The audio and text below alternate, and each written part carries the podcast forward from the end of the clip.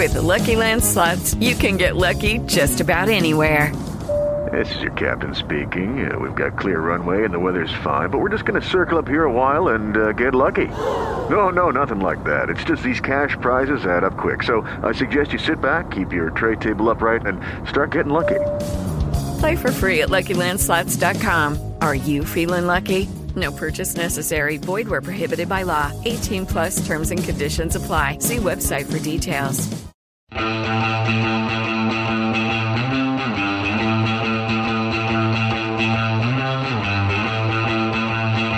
Las cápsulas de esto también es política, con Mario Girón y Miguel Rodríguez.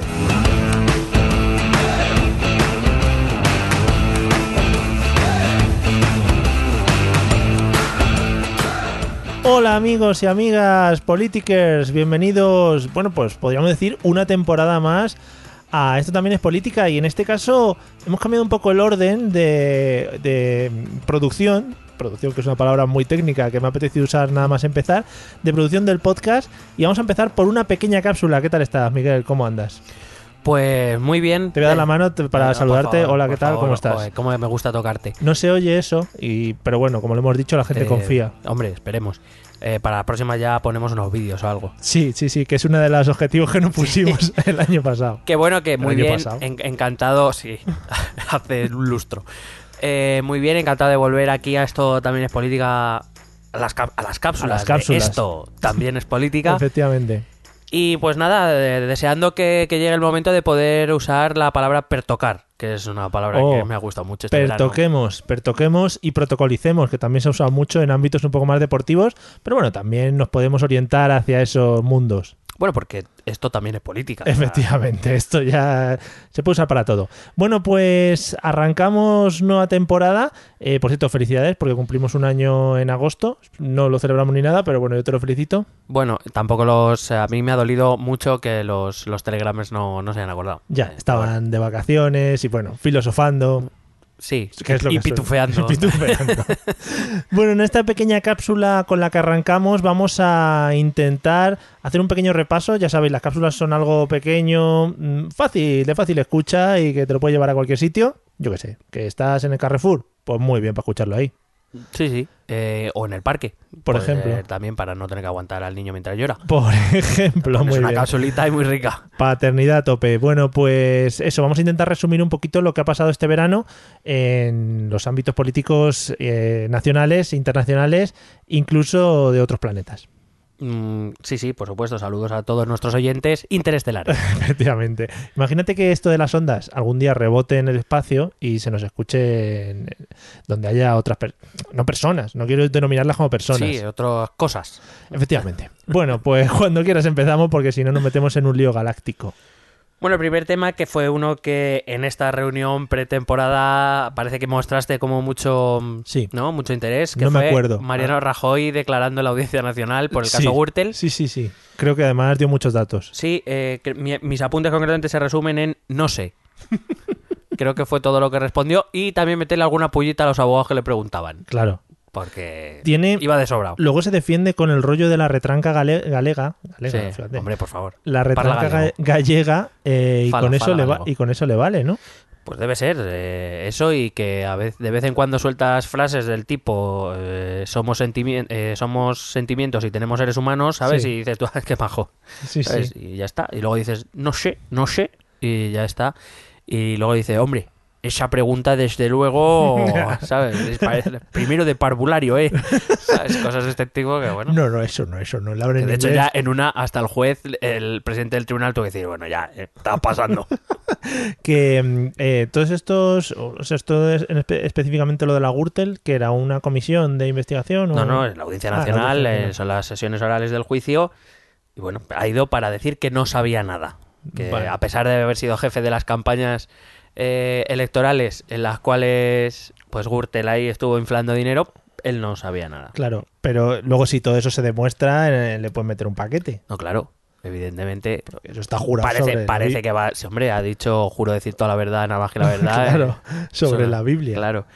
Eh, en principio, supongo que será difícil demostrar que hay alguna conexión. Además, sinceramente, yo es que le ves y dices, me creo que no sepas nada.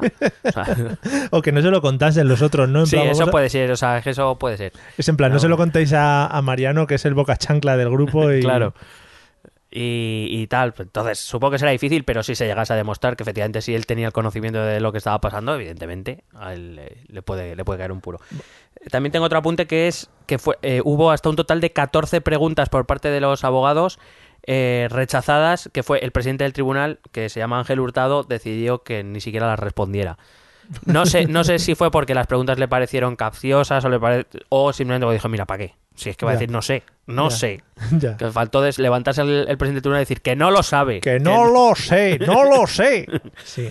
Y básicamente en eso se resume el hecho de que nuestro presidente del gobierno fuera a declarar a un tribunal. Yo no sé si en otros países se considera, mm, no sé, vergonzoso el hecho de que llamen a un presidente a, a- a un tribunal por una acusación tan directa, o por lo menos como testigo. Claro, sinceramente es que no tengo conocimiento de que a muchos presidentes se le haya llamado a juicio para empezar.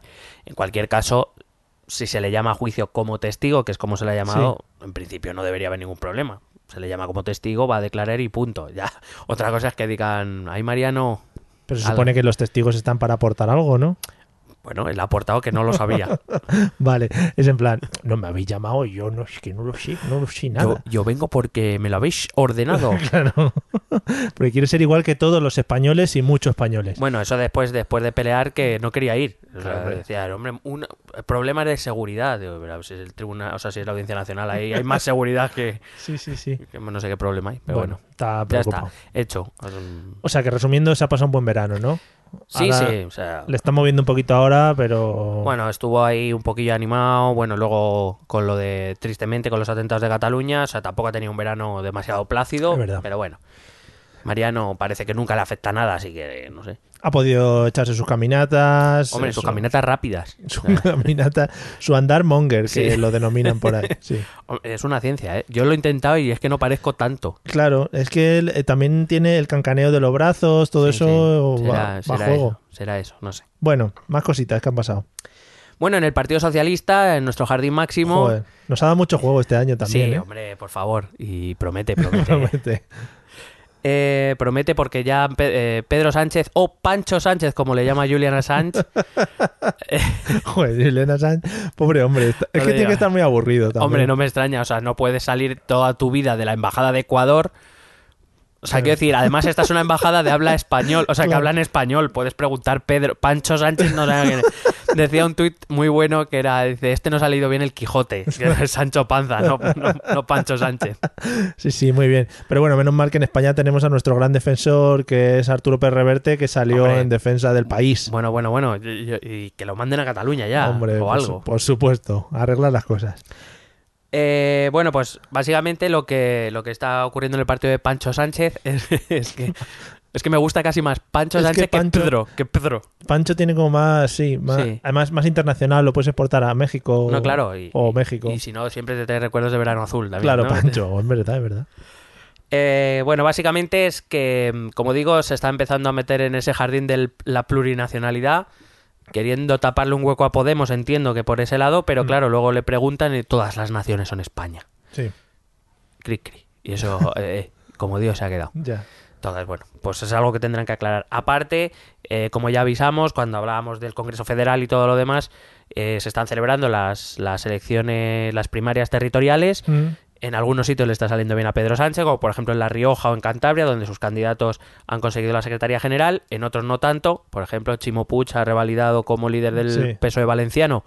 Incluso a pesar de que, eh, si recuerdas, en las primarias socialistas ganó Pedro Sánchez eh, por encima de, Chimo, de, de Susana Díaz, que era la candidata a la que apoyaba a Chimo Puig. mm. En Extremadura ha vuelto a revalidar Fernández Vara, o sea que tiene, tiene luces y sombras ahí el hombre. Bueno. Queda Andalucía de momento, aunque supongo que ahí no habrá ningún problema para que Susana revalide.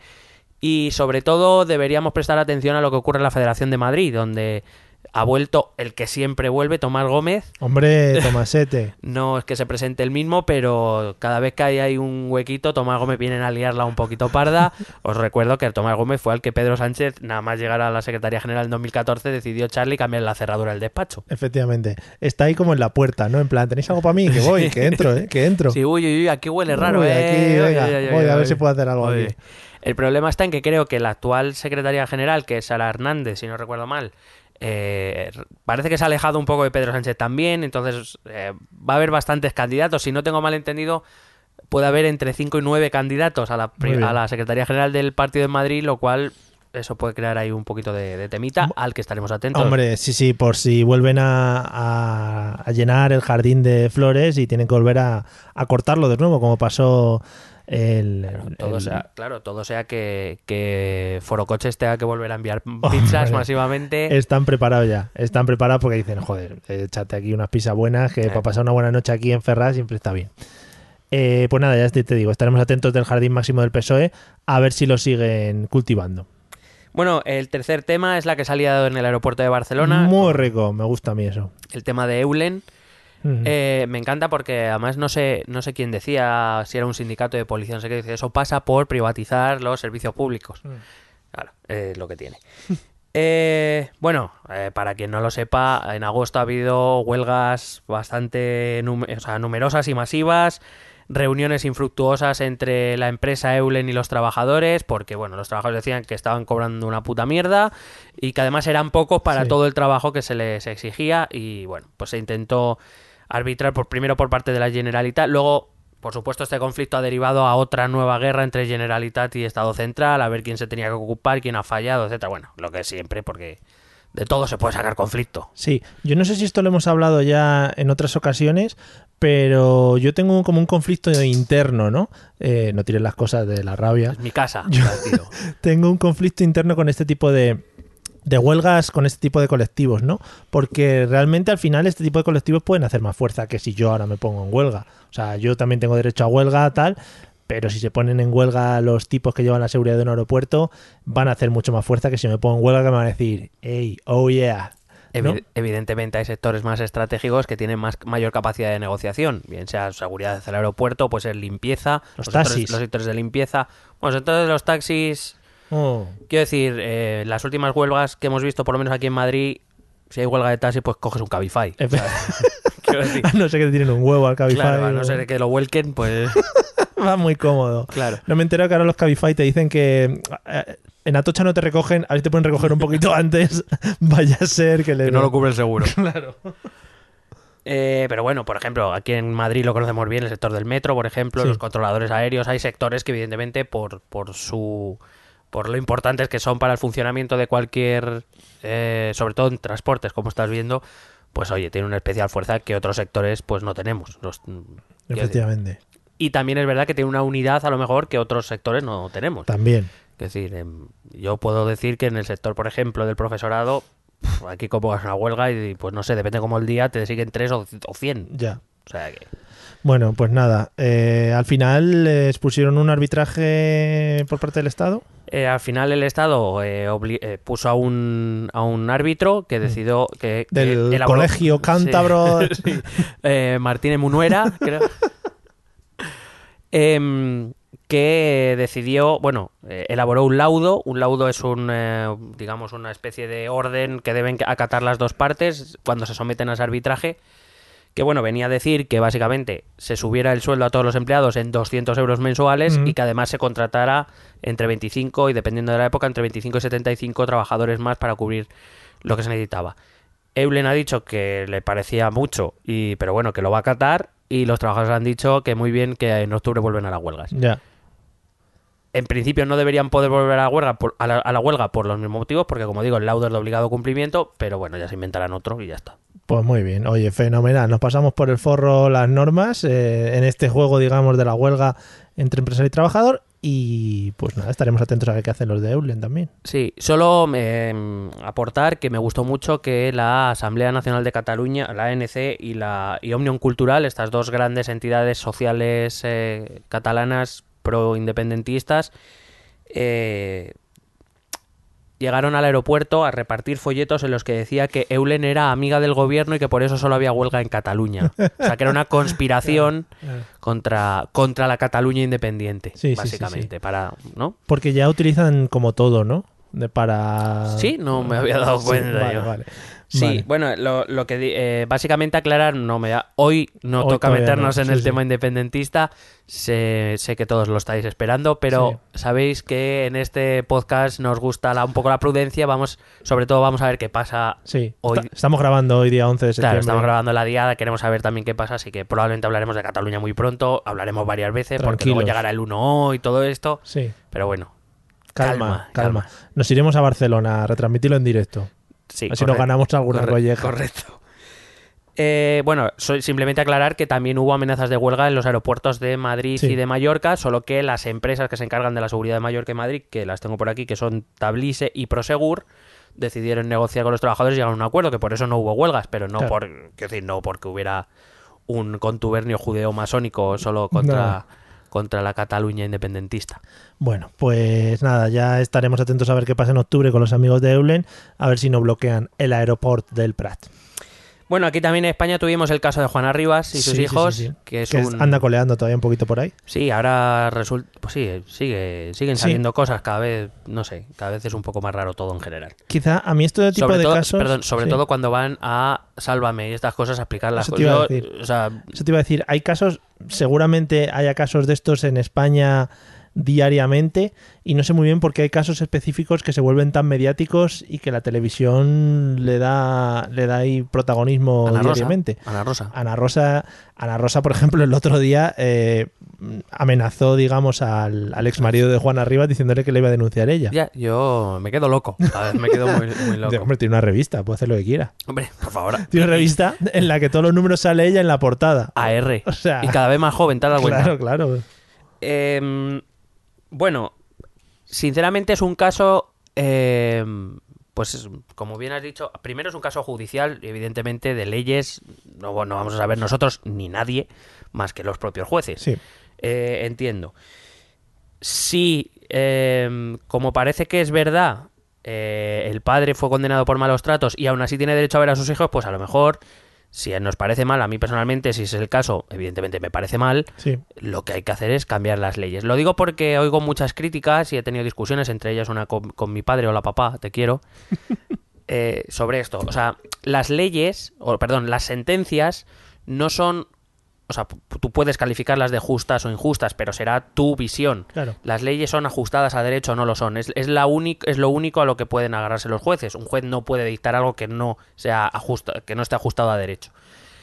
Si esa ley no nos gusta, perdón por los golpes, No, no te preocupes. si esa ley no nos gusta, exijamos que se cambie. Claro, o sea, la ley de mi santo huevo no existe todavía. De momento no. Vale.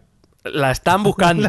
Vale, la vale. están buscando, pero de O sea, que llega no. un juez y diga no, y diga, no, es que esto me parece que eh, pasa un poquito de lo que viene estipulado para esta, para esta pena y yo le voy a poner una poco más. No se puede. No se puede. Evidentemente un juez hay, digamos, el juez tiene un territorio, digamos, en el que su interpretación podrá variar hacia un lado hacia el otro, pero las leyes son las que son.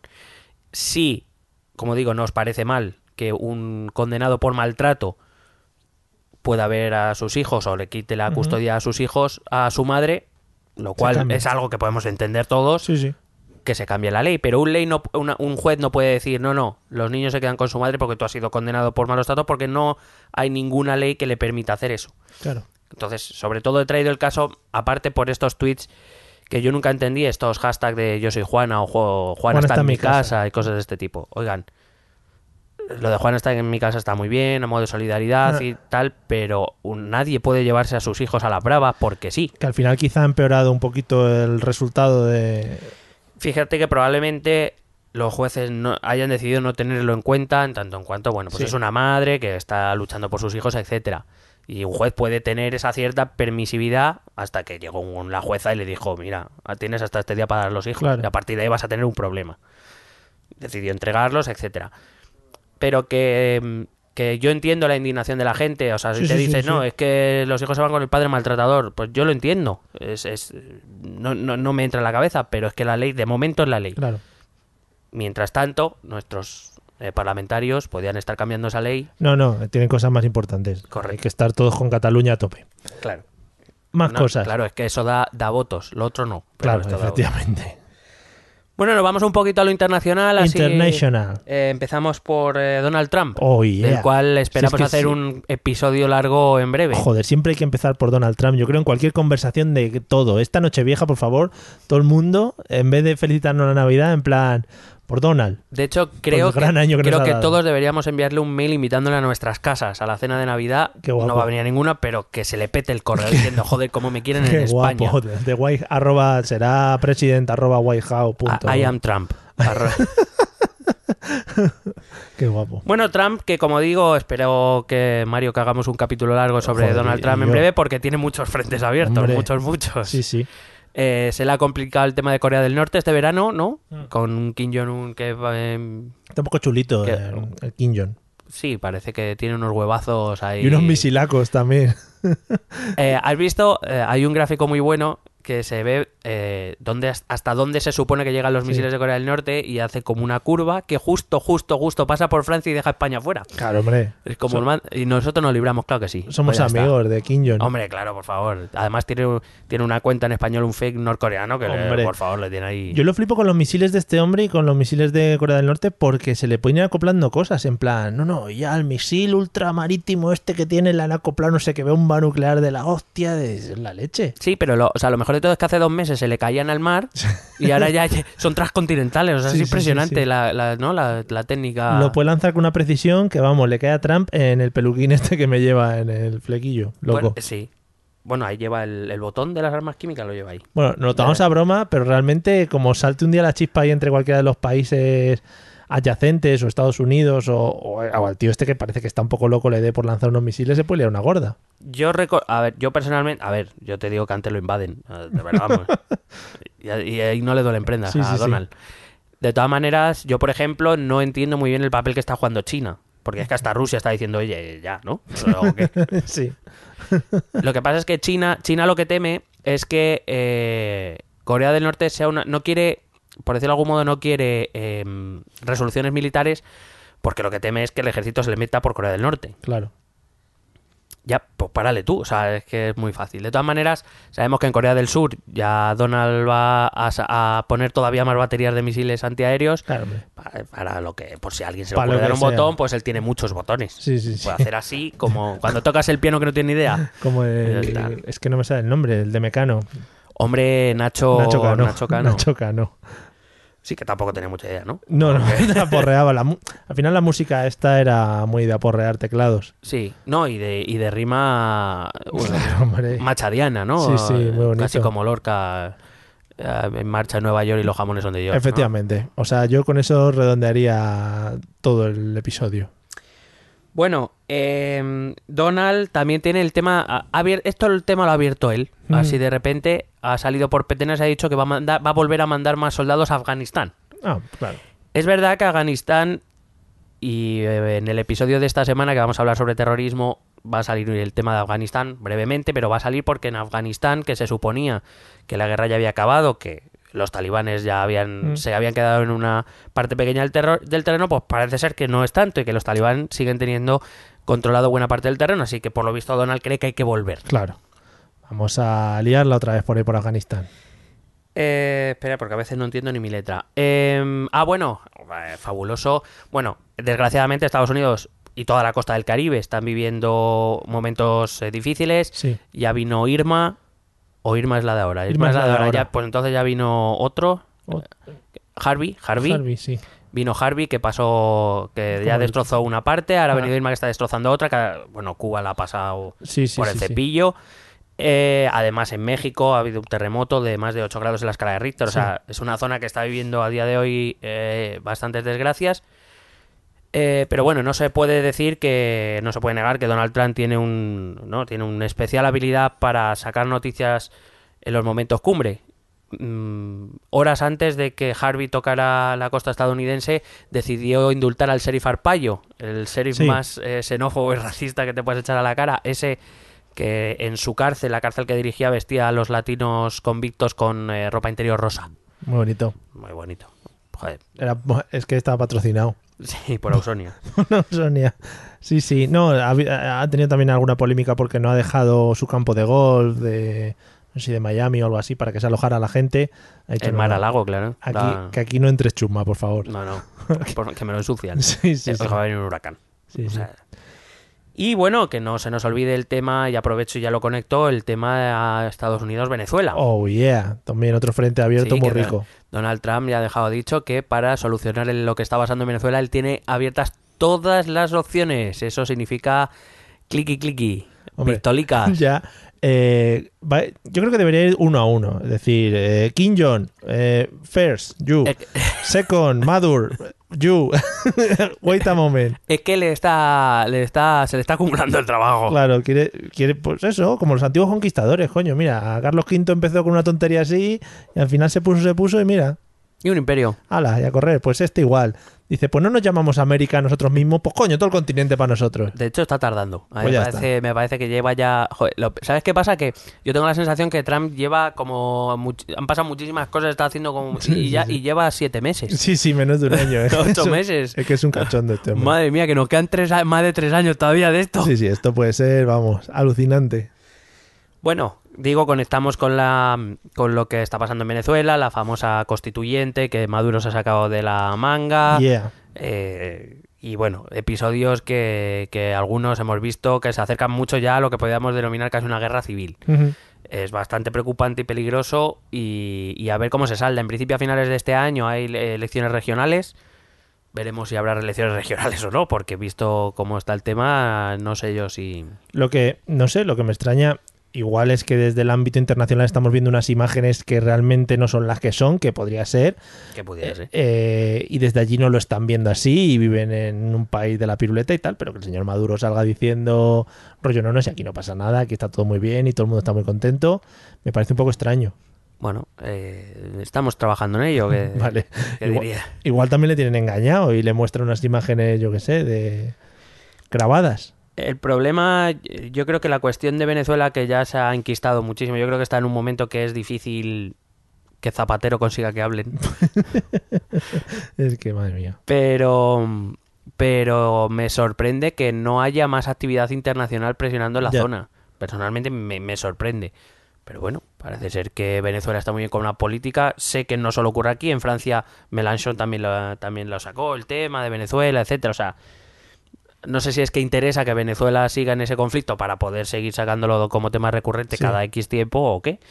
Bueno, Pero desde luego me sorprende que, bueno, más allá de que Donald Trump diga que lo va a solucionar, que tiene todo el frente abierto de posibilidades para solucionarlo, sí. que no sé si que va desde invitar a Maduro a un partido de golf hasta Por sacar ejemplo. los tanques, Mm. pues eh, no sé, me, me sorprende y ahora mismo veo complicada la salida al conflicto en Venezuela, la veo bastante complicada. Ya lo avisábamos en el último capítulo que le dedicamos, cuando hablábamos de por qué no decíamos que era una dictadura. Sí, sí, sí. Precisamente uno de los pasos, de los poquitos que le queda para alcanzar ese estatus de dictadura, pasa por las elecciones regionales. Eso te iba a decir, tendremos que mirar a ver el siguiente paso demócrata, digamos, que se vaya a dar, si realmente se da o no. Claro, eh, decíamos que uno de los... O se da, entre comillas. Claro, habrá que ver, habrá que ver porque solo tendrán que validar organismos internacionales y, Sí. y supervisores internacionales. Veremos si los deja entrar, si... Sí, Entonces, eh, diciembre va a ser un punto clave para, para Venezuela. pues muy bien. A ver si celebran bien las navidades o, o, o las madurodades. Se van a, ya- va a cambiar todo a, a Ma- a Maduro, con nombre de Maduro. Maduradas. Madurozuela. Oh, qué bonito. muy bonito. República Maduradora de Venezuela. Maduradora de Venezuela, sí. ¿Alguna Bueno, cosita más? Sí, me quedan dos cositas. Una es muy rápida, el Sí. tema del Brexit, Oh. que lo he resumido en mis apuntes con cri cri. Ahí estamos, ¿no? Sí. Bueno, es que era verano. El verano también No, sí. para descansar. Sí, sí, pues otra cosa igual, que tenemos- tienen dos años y ya llevamos ocho meses y aquí no, de momento nada de nada. Bueno, esto en el último momento, esto es como cuando te preparas un examen que en el último Sí. momento lo haces todo muy rápido. No lo veo yo tan fácil, pero bueno. Eh, ayer vi una, una viñeta, eh, no recuerdo en qué periódico británico era, y es básicamente un campo de tenis, en el cual en un campo está el representante de la Unión Europea haciendo nada, Sí. y en el otro está dividido a su vez en dos campos, los que quieren el hard Brexit, el Brexit duro y el Brexit blando, pegándose entre, entre- ellos, jugando ellos, entre ellos. Entonces, como, pues esto sí, básicamente. O sea, el negociador europeo, Michel Barnier, Vale. va a la reunión diciendo, bueno, ya yo, yo ¿y quién toca. Pero esto no era contra nosotros. Claro. Sí, sí. Y el problema es que también los, los diarios más pro-Brexit británicos están criticando mucho la posición negociadora de la Unión Europea, como diciendo, es que eh, quieren llevar la manija, que no sé qué. Ya, ya, es que en eso quedaron, ¿no? Claro. es que eso- en eso consiste. O sea, la el, el resto de países accedió a que, porque recuerdo que eh, el artículo 50 del tratado, en el cual, me- mediante el cual un país puede solicitar eh, retirarse de la Unión Europea y empezar las negociaciones, fue una petición británica que el resto de países admitieron a cambio de que el proceso quedara en manos de los países europeos, de los que se quedaban. Sí. Eh, Es lo bonito de- Sorpresa, no. Negociar algo y luego decir, es que esto no es lo que yo quería. Pero es que está escrito, señor. No sé si. Oiga, pues no haberse salido. Claro, Lo que- mismo no le, no le convenía, aunque solo fuera por ahorrarse esta mierda. Pues claro, ahí estamos. Bueno, y la nota desgraciada del verano, que fueron los atentados de Barcelona. Ah, la nota de gracia de. No, desgraciada, nota ah, desgraciada. Entiendo nota de gracia, no, la nota de gracia ha habido ya anteriores. Sí. No, la nota desgraciada del Mm. más desgraciada del verano, que se fueron los atentados de, de Barcelona y de Cambrils, que Sí. siempre son los atentados de Barcelona Sí, y al de final Cambrils. está relacionado. Claro. Em, que, que bueno, que dejaron 16 muertos, eh, muchos heridos. Afortunadamente, eh, todos los que estaban críticos han salido ya de ese, de ese estado, o sea que no se teme ya por más vidas. Pero que bueno, que como, como siempre, un atentado siempre deja, deja huellas. Bien lo sabemos aquí en Madrid, que recibimos el, el, el primer aten- bueno, el gran atentado yihadista que se ha hecho en Europa, que, que fue el 11M, sí. 11M. Y bueno, pues eh, así para resumir, el veranito está muy bien, ya estamos aquí, nos encontramos con puntos calientes, Cataluña, por supuestísimo. Por supuesto. Sí. Es Ah, no, era para meterla. Joder. Sí, sí. Claro, Tú te estás haciendo ahí, pues acaso, ¿no, amigos? Desde, sí, claro, desde que me he venido de Valencia, pues practico de vez en cuando el valenciano catalán. Como, como seguro que esa- eso es lo que querías decir, valenciano-catalán. Es verdad, eh, lo siento, eh, lo siento. Bueno, ya, criticadas para el primer episodio, no pasa nada. Nada más entonces para el verano, Yo, de lo que ha pasado en el verano, digo. yo no. Me parece un buen resumen. Eh, evidentemente todo tiene su chicha y todo tiene su cosa y de algunas cosas entraremos un poquito más a hablar eh, o a concretar en ellas, pero poco a poco, porque tenemos una temporada Poc muy larga. Poco a poco. Vamos a decir palabras y si no las sabemos, evidentemente no las inventamos, como hacemos aquí en, en España, iba a decir. Sí, es que la Sí. voy liando. Sí. Es que... Sigue, sigue. Bueno, pues hasta aquí la cápsula. Perdonadnos que se nos haya ido un poquito más de tiempo esta pequeña cápsula, pero era, era necesario para explicar un poquito qué es lo que ha pasado durante el verano. Y esta media horita, bueno, pues la disfrutáis porque nuestras voces, Perdón. nuestras voces siempre son muy de disfrutar.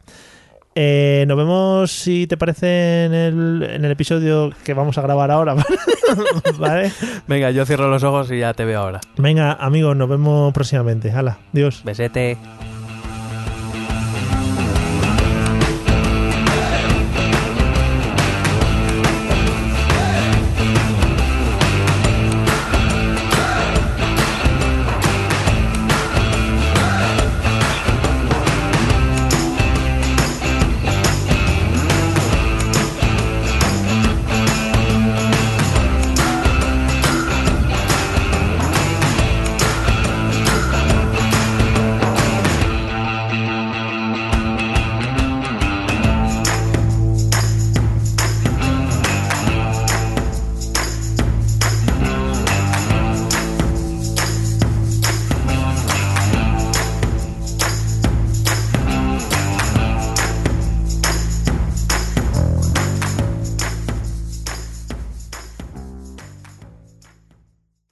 Hello, it is Ryan, and I was on a flight the other day playing one of my favorite social spin slot games on chumbacasino.com. I looked over the person sitting next to me, and you know what they were doing?